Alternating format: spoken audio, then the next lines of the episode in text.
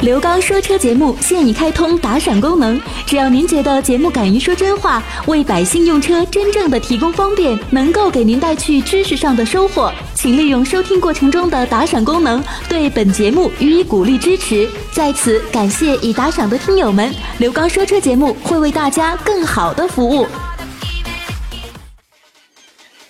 听众朋友，大家好，欢迎大家收听刘刚车友圈节目。大家好，我是刘刚。那么在我们收听节目的过程当中，我们这档节目是跟我们所有的车友进行互动的这样的一档节目。节目进行过程当中，都是呢我在平时直播节目当中的一些录音剪辑，以及为我们车友朋友们开通的这个热线电话当中的一些解答的问题。大家呢可以在节目当中共同的来进行探讨和参考，因为有一些车型，大家在选择的过程当中，同样的一款车型可能适合你，可能不适合你。我们在节目当中共同的来关注一下。大家有哪些问题的话，也可以呢随时的跟我进行互动。微信公众平台大家关注“刘刚说车”，所以呢，根据你的要求，大家呢可以随时的来进行呢啊拨打我们的热线以及我个人的这个电话号码，咱们共同来进行沟通。那么再一次的感谢车友朋友们的支持和信任。那接下来的时间，我们一同走入到今天的刘刚车友圈。啊，你好，李先生。喂，你好，刚哎哥，你好，你好。啊，我想问一下那个零，我想买一款那个两厢的福克斯，是二手车。我想问一下零九款的两一点厢的对呀、啊，你我说吧。大概一九呃一一零零零九的可以吗？车况嗯呃啊，然后我也我想了解下那车具体自动挡的那哎个，性能怎么样啊？自动挡的。手动手动，手动的还行，手动的还可以，只能说还可以。呃，小故障肯定会有一些，但这车而且动力上一点八的，你看这是我没看呢还，我想一点八的性能比较好一些呗，是吗？能稍好一点。你你是有这个车源，还是你就打算买这台车去？我就打算我没有这个车型，我打算大概打那打算看买一个零九一零的，大概比如说零九的，它要是十万来公里儿能值多少钱？十万来公里儿能卖个四万多点儿吧，要车况非常好的话，啊，车况比较好，能卖四万多点儿。对一般的呢，一般的的话那也就卖个四万左右吧，三万大多，四万左右吧。啊，啊最低也就是三万六七了呗，对吧？对呀、也就这样了呗。啊，行。我不建议你买这车，你看看别的吧。你要实在是说就实在喜欢这车，你再考虑啊。我现在这车，我寻我想买一个性能好的，大概在三四万的。那你性能好的话，这车谈不上性能多好啊。啊，这车性能一般对啊对，你要说谈性能的话，这车就没啥必要了。但这车有一个好处，福特的车，福特全系的车都有一个好处，它的这个噪音相对来说小少点儿。哦，嗯，所以我不太建议你去看看这车。你要是同样花钱的话，手里有钱买啥车不是买，非得买它。你推荐买什么车呢？我不推荐二手车，更没法推荐，还不像新车呢，新车我都不推，何况二手车。有的车，比如说在这个年限的，你像说这个呃，同样的一款年限的，可能说有的一二年的车也花这个价钱买，零九年的车也花，你得分啥车，再一个车的质量和质量也不同。所以说你再看看，要是说实在说就喜欢这台车，我能告诉你的就是这台车的质量上还算可以，但是费油肉，明白吧啊，对，？是费油对吧？啊，费油还肉。再有一个的话，后期维修本身就是二手车，前一任车主养的啥样你也不知道。如果说一旦到你手里面，你在养的过程当中，他在哪个方面上没保没保存好或者没保养好，拿到你手你就是个罗烂，知道吧？哦，行，那谢嗯谢你啊，，哎，好嘞，再见了，嗯。再见。不同的车型，大家的喜欢程度也都不一样啊。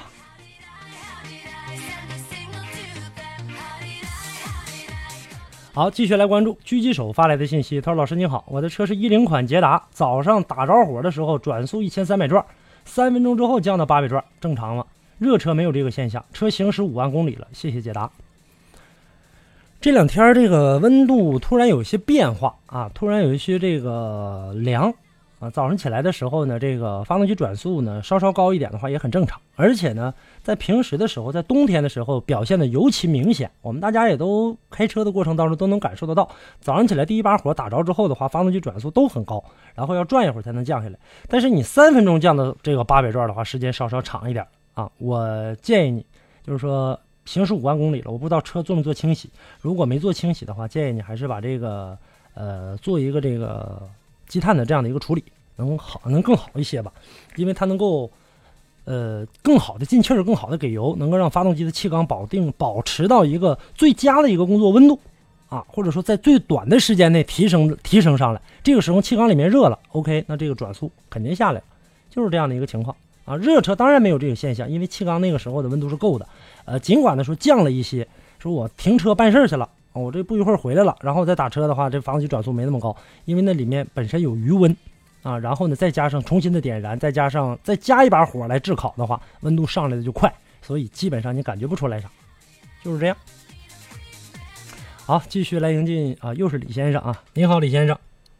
哎，你好，刘老师。哎，你好，哎，我想问一下，就是那个，嗯嗯、呃，新速腾就是手动挡的那个车，它现在怠速就是有异响，啊，哒哒哒哒那两声，有异响怠速的时候异响啊，啊，对对。然后去四 S 店检查完之后吧，他也没听出来是哪块儿有毛病，说得拆，拆完之后吧，拆挨个换件儿，得挨个换件儿，然后排除。要我是说这个意，思要我说，现在来看的话，我说这个四呃这个四 S 店现在就是基本上那不叫修车，就叫换件儿。呃对，他它拿个听听诊器，你那是一点四 T 的吧？不是就是1.6 1.6的手动挡啊、哦，一点四的一般一四年会的会出现这样一个情况。就是一呃怠速怠速吧，然后那个就听哒哒哒哒，而且不是说经常有偶发，然后我就听特别轻的踩油门，然后一收一收油的时候，嗯就能听到这个这个这个这种异响。呃啊，他说有有可发能是离合器，发动机舱来的还是底下来的？呃，就是发动机舱、发动机底部发动机底部来的，啊，对，然后知道有可能是离离合器那块儿，还是那块儿离离离合器那部分呢、啊。哎呀，你去看一看，这么着吧，不见得。我我考虑哪年的车跑多少了？一四年，嗯， 14年四千公里，一四年的车呀、这个电路上这些都给你查了吗？像火花塞的点火系统啊，包括呢像这个进气系统啊，这些给你查了吗？那没查，那都没查。因为火花塞如果说这个一四年的车，你到从始至终到现在换没换过火花塞换啊过？，保养换什么时候换三的万公里换，三万公里的时候换。啊啊，三万公里换的。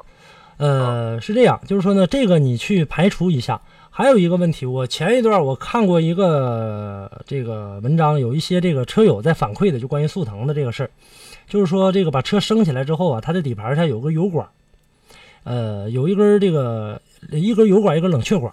这个管里面啊，这个有的时候磕震动敲地板，这不是根本不是毛病，它松，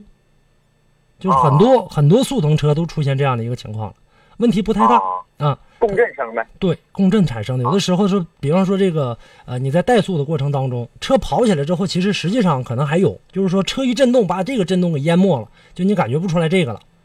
啊啊。所以说哎，那刘老师，嗯还有个问题，就是你嗯能不能，我就是因为买车的时候是新手嘛，嗯然后那个那个时候开吧，没开好，就是有时候档没挂到位，就就打齿的那个声儿。打齿子不应该是这样，打齿子车应该有顿挫。如果说齿子打了的话，车有顿挫感，就开起来是一更的一更的的，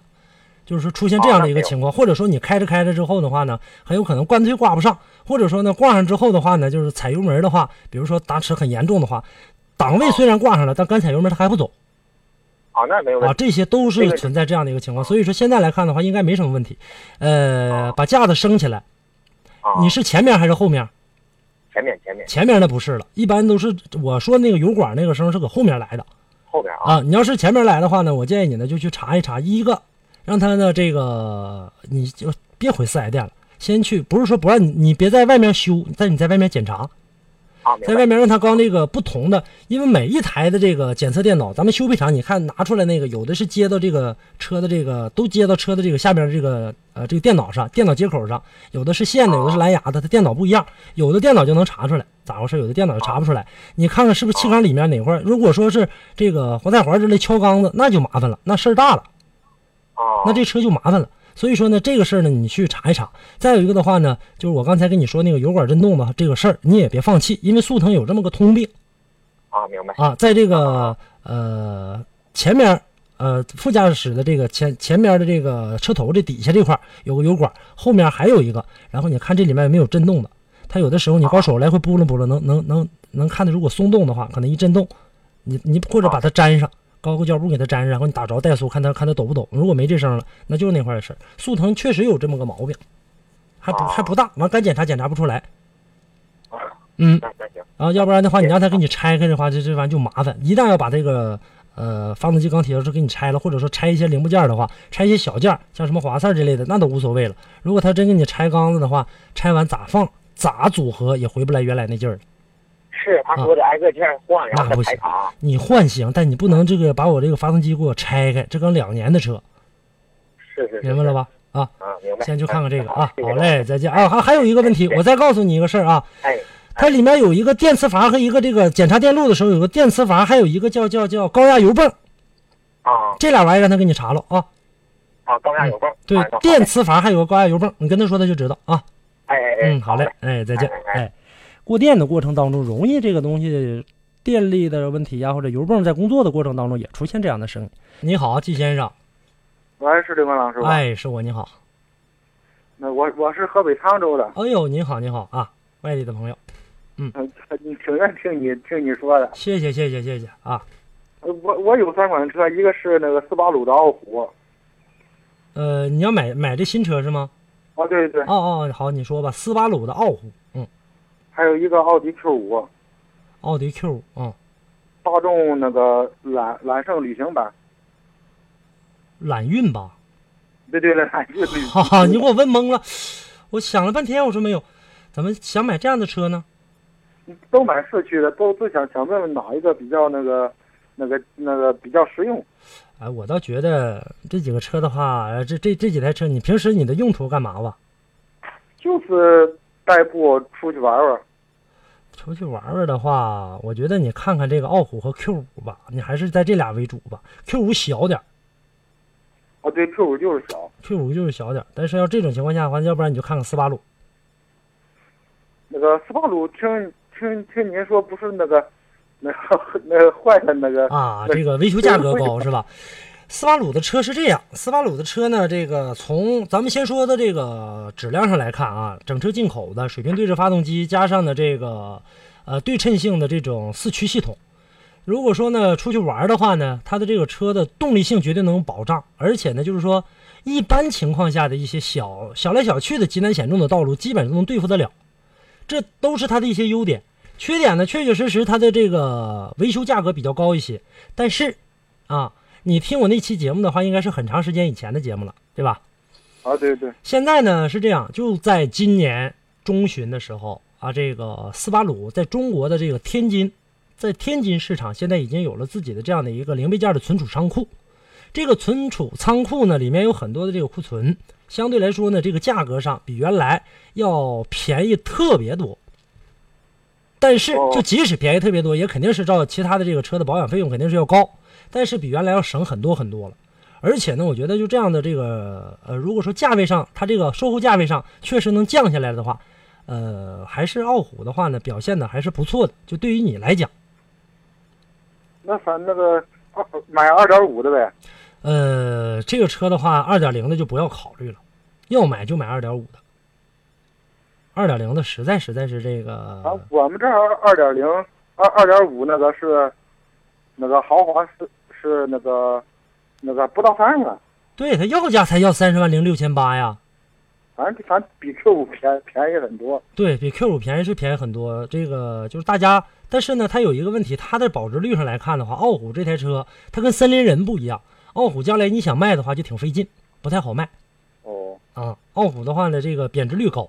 而这个呃 Q 五的话，就就这么说，只要你保养的到位的话，而且价格要的合理的话，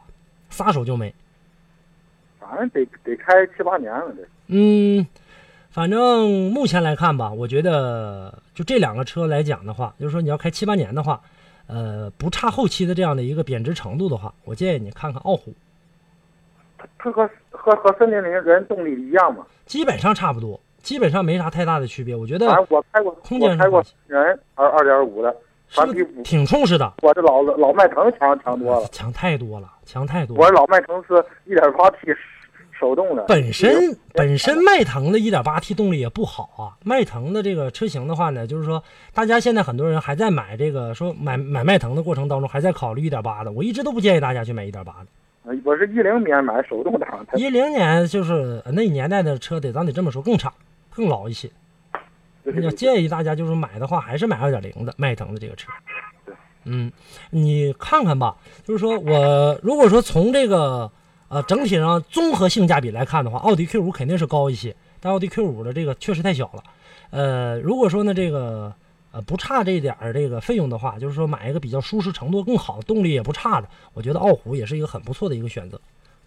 而且哦不代替，总比代替的这个要省心那么一点点。对对对，嗯，你考虑考虑。好好好好好好，谢谢谢谢嗯您，谢好谢嘞您，刘老师，啊，好，那有什么事儿的话，咱们再沟通，好不好？好好好。哎，好嘞，再见了啊！好，这是一位河北的听众啊，也在收听我们的节目。我、呃继续来迎进电话吧，抓紧时间要进广告了。罗先生，你好，喂，你好，你好，你好，罗先生。哎，你好，罗先生，您说吧。您把广播关一下好吗？这样的话呢，这个我们能更好的沟通。喂，罗先生能听到吗？能听到？我广播早关了。啊啊，那您说吧。嗯，怎么了？就是我想问一下，那个一个是那个 Q 五，一个是那个林肯的 KC，我不知道，你看，你给我看看。看老呃，师这样就是这个这两个车的话呢，就是说在现在来看的话，林肯的这个品牌，大家对它认知程度非常高，这个车开起来的这个舒适程度也是非常非常好的，但是嗯保有量太小，而且后期的养护费用太高。嗯，整个来看的话，我觉得没有啥太大意义。再有一个的话，呃，SUV 和这个轿车的话，你最终你更偏向于哪一个？MKZ 毕竟是款轿车，它俩来比的话，哦你看那你那那那那他那个 KZ 呢？哪个？我就是说的那就个是我给你介绍的就是 MKZ 呀、m k z 就哦是 KC，我我说的 KC 啊那个，MKC 啊，抱歉，那这个对没听清。呃，一样的道理，就是说呢，这样的车型来看的话呢，从空间上来看的话呢，也没有 Q 五大，Q 五本身就不大，你再嗯买个林肯更小，而且呢，从动力上来讲的话呢，它还没有奥迪 Q 五来得快，但是它舒适程度比哦 Q 五高。对而对，且我我我还有一我 我试过，他它说比那 Q 五对对舒服多了对对对，啊！你开着就不用开，坐在里面的时候就能感觉出来，就那个座椅，包括整个的这个呃调节过调节完是适合咱们自己坐姿这种条件下，你坐在上面，同样车坐五分钟，你就感觉 MKC 的坐的感觉、坐的舒服程度就比这个奥迪 Q 五要舒服。奥迪 Q 五偏硬，MKC 偏软，但是。嗯嗯，还有一个一个程度来看的话，咱们买这个车的话呢，不仅要考虑到这个，还要考虑到呢它的一个性能啊，后期的一个费用啊。林肯的这个费用后期是肯定是很高的，油耗高，维修高，呃，贬值率还高。那将来你卖的话，同样这个，比方说三十七万，你说将来这个开两年的话，这个车可能就能卖到这个呃三十左右。你像 Q 五他的这话优，他这优优惠比较大，三十七万，他现在好像能我跟你说三万块钱吧。它优惠大，其实呢，对咱们先对于咱们先来买车的人来讲的话，确确实实咱们呃这么说是捡点便宜，咱们少花点，优惠力度大。但是从另外一个层面来看的话，它优惠大对咱们自己的这个车主来讲的话，一点好处都没有。为啥？后期的贬值率它也高，新车都在不停的掉价，你二手车能不掉吗？就是这么个道理。呃，总之吧，我觉得就是在这两台车里面，我还是建议你，挺推荐你还是买 Q 五的，别去追求什么另类。没有啥太大意义。林肯的这个车型呢，现在呢，这个高端品牌都在呢这个找市场，都在不断的这个抓中国市场，都知道中国肥肉大。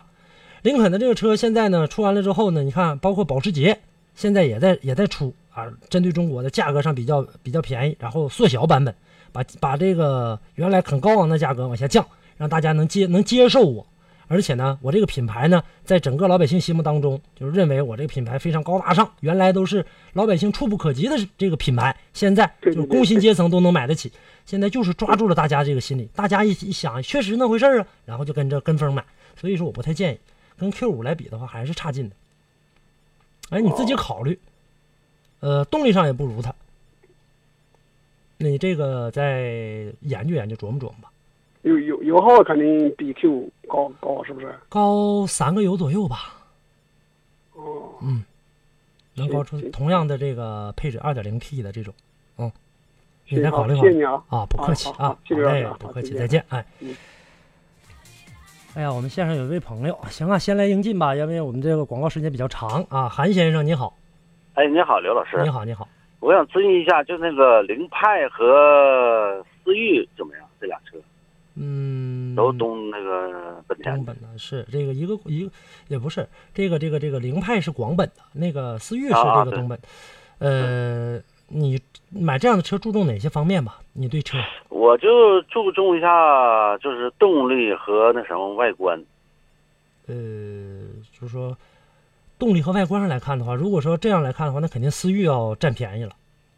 思域啊的配置上肯定是要高一些的，而且呢，这个啊1.5毕竟带个 T，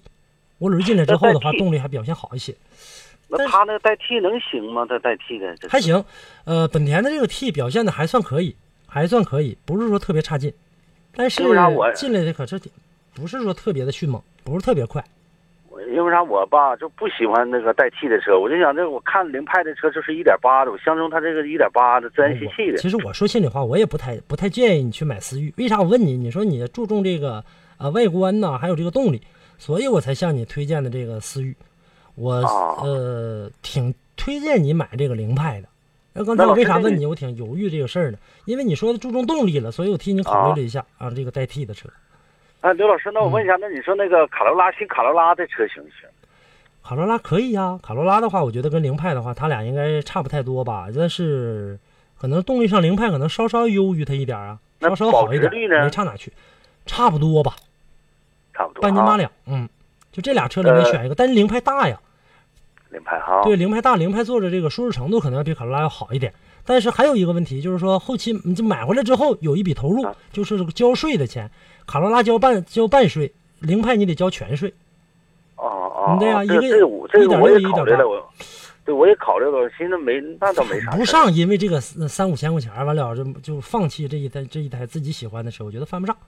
凌派这车，刘老师你说是不是还挺好，挺好的，我觉得这车挺好的，可以买，是吧？嗯，我觉得要是这样这样来进行选择的话，还是挺对的一个选择的。看看它吧，首选啊它，那其次看卡罗拉。而且卡罗拉那现在好价格上咬的还比较死，嗯哦，对对对对，对，所以说现在来看的话，那就看看凌派，以它为主，行，考虑考虑那好嘞。老然后要买车的时候，哎好嘞到时候老打电话，买好吧车？我给你打电话。好嘞，哎，再见了、好啊。嘞，刘老师，谢谢啊嗯嗯，不。客气，再见。张先生，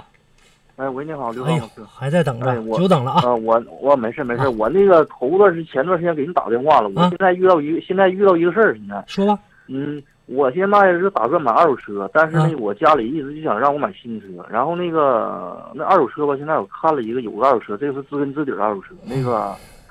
呃，零九年呃十一月二十多号那个落的户，这一个宝来。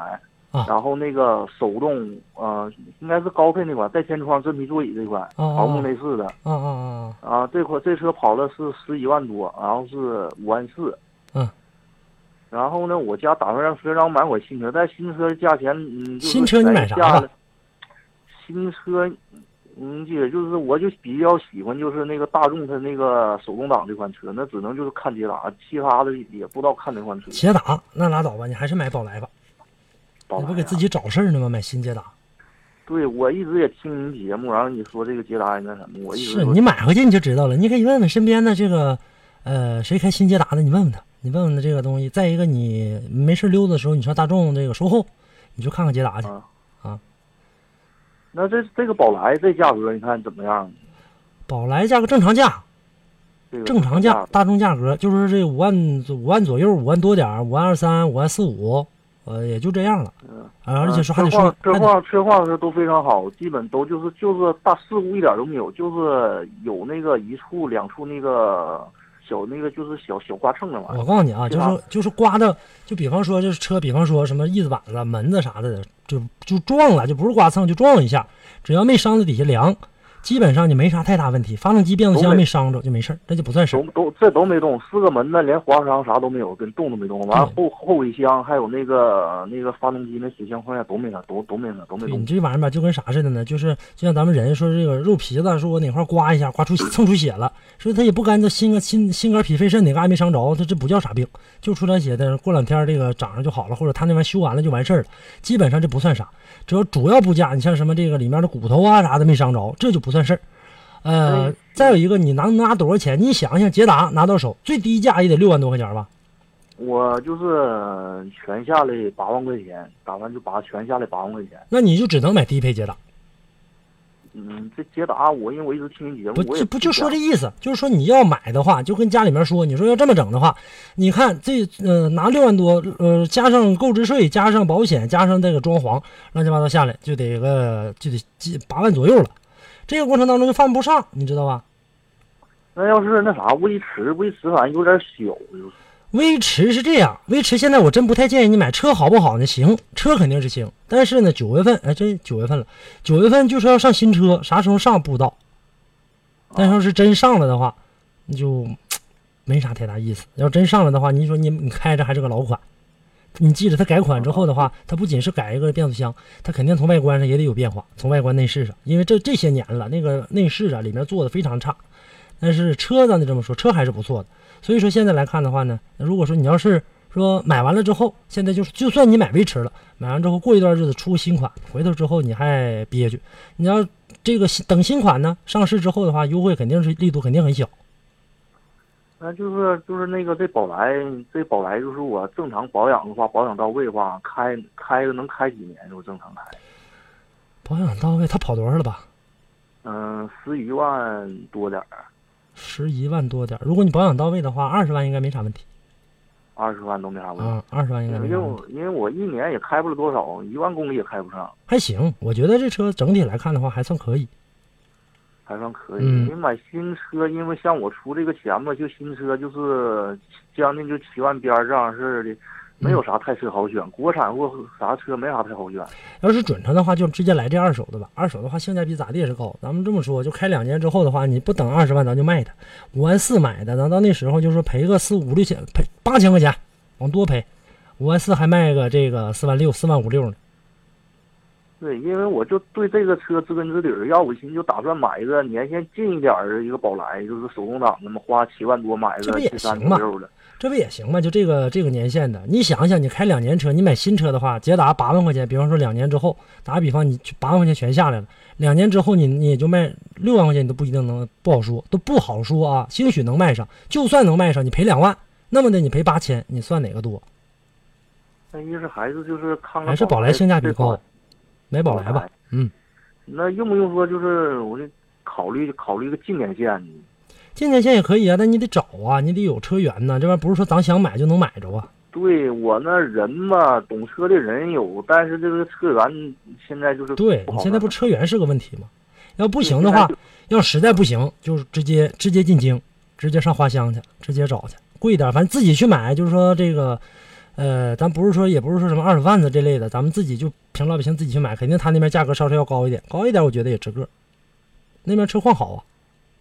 哪哪在哪块儿我没听清。啊北京的花乡二手车，鲜花的花，现在这个乡村的乡啊，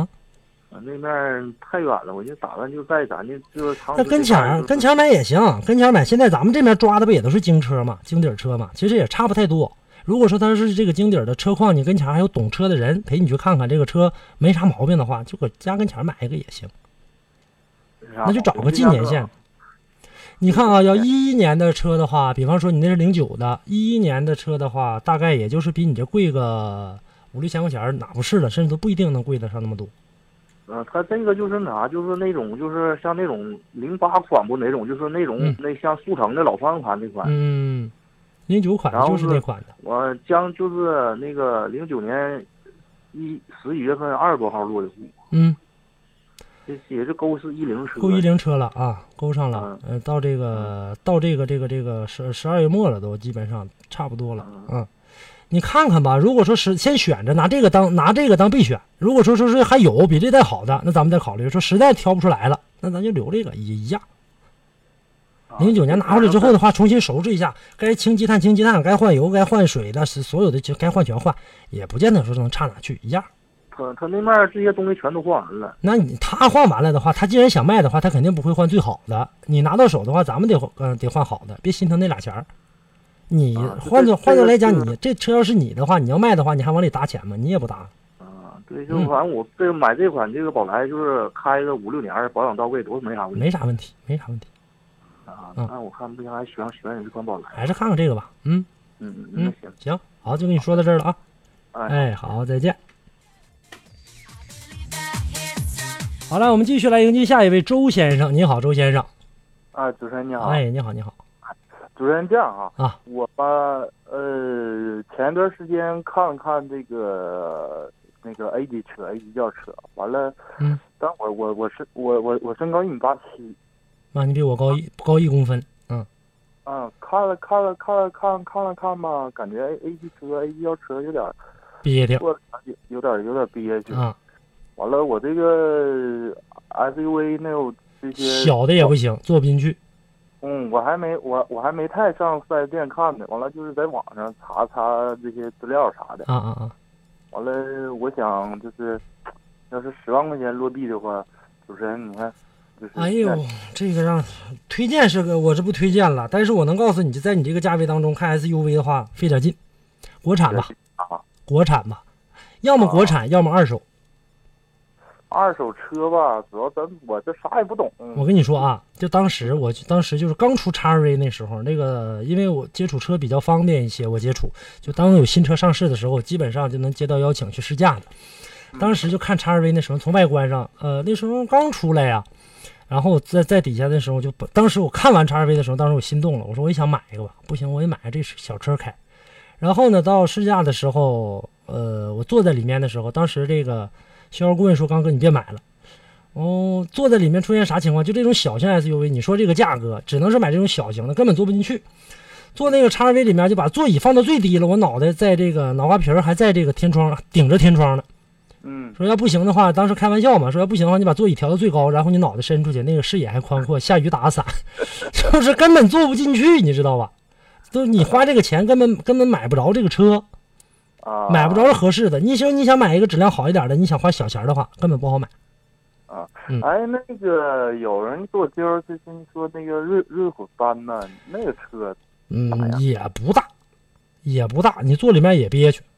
车咋样？啊车型，车是肯定是好车。就刚才呃，你跟我说那一瞬间的时候，当时我也替你考虑到了，就是瑞瑞虎的系列。为啥我刚才跟你说过国产？其实说的就是它啊啊。就是你坐在里面的话呢，这个空间上肯定是要非常非常的挤吧。我觉得，我不知道你体重多重，我这个一米八六，然后体重是一百四十斤，我就啊我觉得我就够瘦的了。我坐在里面的话，还还还觉得很憋屈。一百六也不是很胖，是不是很胖？不是很胖的话，但是你坐在里面的话呢，就是说空间上来看的话，表现的不会特别的好。呃，为啥我这么说呢？整个车的这个高度啊，我刚才跟你提到这个 XRV，呃，XRV 是一米六零五高度，它是一米六七，高出那么几公分来。就是即使说你坐在里面了，也基本上是将打将啊。啊就是那个瑞虎三一米六七啊。对呀，也是将打将。那那反正他们都他们都劝我，你就说你要不懂的话，你就买个保有量大的，就是说 H 六。 H 哎六的话，空间可以，能坐进去，肯定是能坐进去。但是你不能光为了说我能坐进去，我就买这台车呀。嗯，你得买一个相对来说能好一，能这个能开得住的，能好一点的。嗯，这 H 六的话，我实在是不建议，不太建议你买。 H 六啊，嗯为啥？后期呀、涉及到后期呀、一些这个小来小去的故障，再有一个油耗啊，动力还差劲。听你岁数今年不大吧？嗯，我我三三三十。嗯，也就这样。所以说，有的时候就超个车呀，提个速啊，可肉了。动力还是不行啊。嗯嗯那你要那我要是稍微，嗯嗯，提点预算，你就提点预算，提两三万你也提不着啥，你算吧，就你就给你算提三万，你现在十万，你打算十三万，你是还得是落地，十三万的话，你只能是看一个裸车十万左右的，你不还是这么回事儿吗？所以说呢，我建议你呢，要不然你就呃，你看看你刚才说那瑞虎三，你先感受一下，实在不行的话，再涨一个涨一个档次，看看虎五去。呃呃，不是瑞瑞虎三我去试了，我我那个我还真看了，嗯别的我都没没坐里面咋样吧？你看吧，呃，感觉能，反正比 A 级车可能好点儿。那肯定，毕竟是个 SUV，它这个高度上肯定是有的。嗯，那我那高度上，瑞虎五是一米七四，这个是一米六七，差不少，差挺大一这块瑞呢。虎五我看了，它那个瑞虎七上了，你要是买瑞虎五都不如看看那瑞虎七的。那你要是这么一一点一点档次往上上的话，最后你就上上越越来越高。嗯，那你瑞虎七的话，你要买的话，我建议你看二点零的，你不能看一点五的。嗯，嗯，那那那整个啥车呢？看看吧，不行的话你就看看瑞虎。我觉得买瑞虎的话，同样买的话，就是说 H 六和瑞虎国产车的话，你还是看看，那你就看看这个瑞虎瑞虎啊、啊，嗯要不然的话，你就再再再再转一圈，赶上车展，啥时候车展，然后到里面这个省着一家一家跑，东一家西一家的，就直接现场，就是咱们这种体体型的，最好是现场试车。反正吧，那个最近比较火的奇瑞不是奇瑞去了，那个那个那个博瑞博博越呀、博越呀啊，博博越越啊的啊话，原顶 SUV 这样的，反正网上就是一边倒，评论就一边倒，我也不知道就是是嗯是这样，就是现在来看的话呢，就很多的时候呢，就是说媒体也好，或者说各大网站也好，它靠的是什么？靠的就是说这个呃点击量，或者说呢这个浏览量。然后呢，大家呢在顶上评论的过程当中，那怎么办呢？那作为这个销售商来讲的话，在上面雇点水军，然后就说去呗，你就说这玩意儿多好多好。有的但是车吧，咱也不不敢造领啊，咱不知道到那底就是翻吧，那那就不去看他就完了呗，他愿意咋说他说说他的呗，就别啊别去信他。那我不告诉你，如果说要是好的话，我刚才我就告诉你了，我说那你就就去买它，我不没说这话吗，就不太建议。这个动力上肯定是能表现的更更优秀一点，博越的这个动力来的能快一点，尤其像它那 1.8T 的那个，瑞虎瑞瑞虎三吧，我还真看了那个数据啥，我感觉它动力也是不咋地。那你这价钱你花多少钱呢？啊你得，你还你说你现在大价钱不想投入太高，然后呢，这个大的车身尺寸还必须得大，动力还得好，你是太难买了这车，那你只能是买看二手。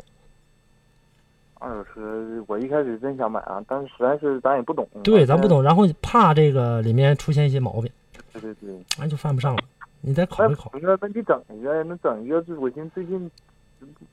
看想吧录，一个，看自己自己看吧，真看不明白，所以说就给你们打电话。我看看，呃，我就我倒建挺建议你看看瑞虎的，我倒挺建议你再看这些的，要不然的话你就再看看别的，因为我实在是不推荐车，你多看几个，你哪怕多拿几个品牌来，然后我也能帮你这个来说。对比一下哈。啊，行不行？你再看几个，网上有的是。现在对于这个，对于你来讲，上网还是很困难的事儿嘛。想看啥车不看啥车，看完之后的话，你就带这几车来。比如说，你说我就看瑞虎了、博越了，你就是上网看了看了一个十三招，看不懂，因为我首先我也哎不需要你你，我现在是告诉你看的是啥呢？你就看样子就行，然后剩下的事儿我来帮你。哦你就看哪个样子，你说这样子我还行，我说这博越这个样我瞅着还行，不磕碜，我能接受。呃，瑞虎五这个瑞虎三也好，瑞虎五也好，我瞅这样挺好看，你就就就就这就行了。然后我根据你的这个要求，我再帮你选，行不行？嗯，行，好，好那就跟你说到这儿啊，好嘞，再见。好了，抓紧时间再来迎进一位朋友，徐先生，你好，徐先生，哎，你好，尤老师。你好，你好，嗯，我替就是家里人咨询两款车、啊。什么？车？他一点儿不懂车，就是喜欢，就嗯，没是事呃儿看着看着别人看了。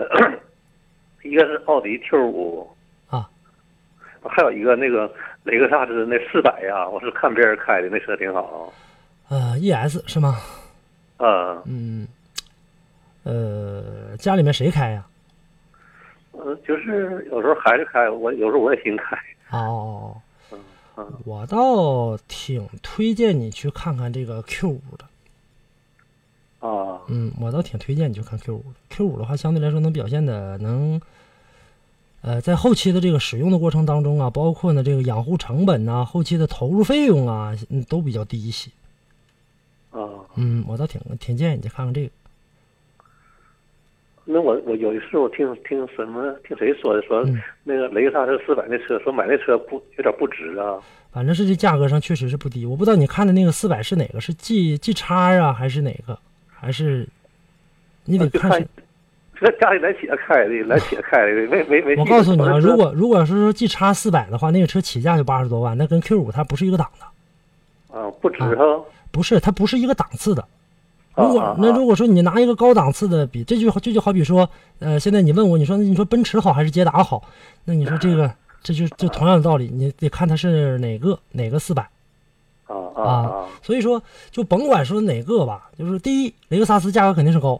后期的养护费用，包括后期的投入各个方面的费用肯定都高。啊啊，啊但是而且呢，这个在使用的过程当中，动力性能肯定是好的，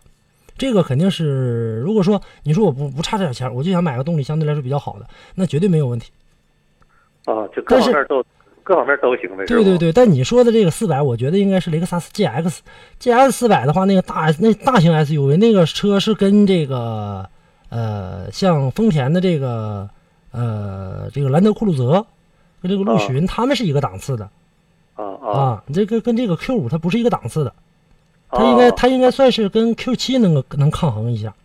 啊啊啊，所以说你这样来比的话呢，我觉得它没没有可比性。它肯定啊是这个 GS 好，但是呢，听你既然看了 Q 五的话，你这个价位上，你肯定是在 Q 五的这个价位左右，四十万左右，对吧？是啊、是是，所以说这个车就根本你就够不 上够不上啊、所以说这个就没有办没有办法就让你让你去看这台车了，那你就只能去看 Q 五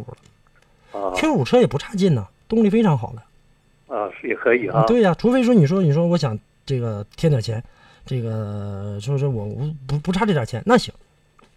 啊啊，你亲戚应该开那个是雷克萨斯 G G X，应该 G S 系列啊，啊啊，他那个我车这起价就八十 多呀，嗯我这一看就是相比 Q，那肯定啊，他比他敦实多了，比他大大挺大一块呢。是是是啊，那就是那个了，那那个的话跟他俩不是一个档的。啊，嗯刚那个听听您这一说呀，我我我这回知道了嗯，，哎人家那个车，人家那个车瞅着吧，外观说是嗯没咋说不不是很扎眼，但是那个车是属于低调的奢华呀，那个车价格不低，高配的九十多，低配的八十多万呢，就再优惠的话，它也便宜不了太多。啊啊啊嗯，换句话说，你得就是咱们不不买它的这个，就是说在这个价位当中的话，咱就买不了它了。也就是说，买不了再好是再好也没用，是是是 是，就是这这样。属实啊，那嗯，啊你再考虑考虑。啊，我再考虑考虑嗯。，好，哦，听听你这解答，我心里有数 了，知道知道有数了。要不知道呢，还可以还选择啥，根本差太多了。对对对，他俩不是一个不是一个级别的啊。哦、嗯哦，嗯那行 好，那跟你说到这儿。啊，谢谢刘老师不啊客，气啊，不客气，再见了。啊嗯，好再了见，再见哎。好，听众朋友，那么以上呢就是本期的节目内容。那么也欢迎大家呢继续搜索“刘刚说车”来进行收听。微信公众平台的互动号码，大家关注“刘刚说车”四个汉字。下期节目我们再见。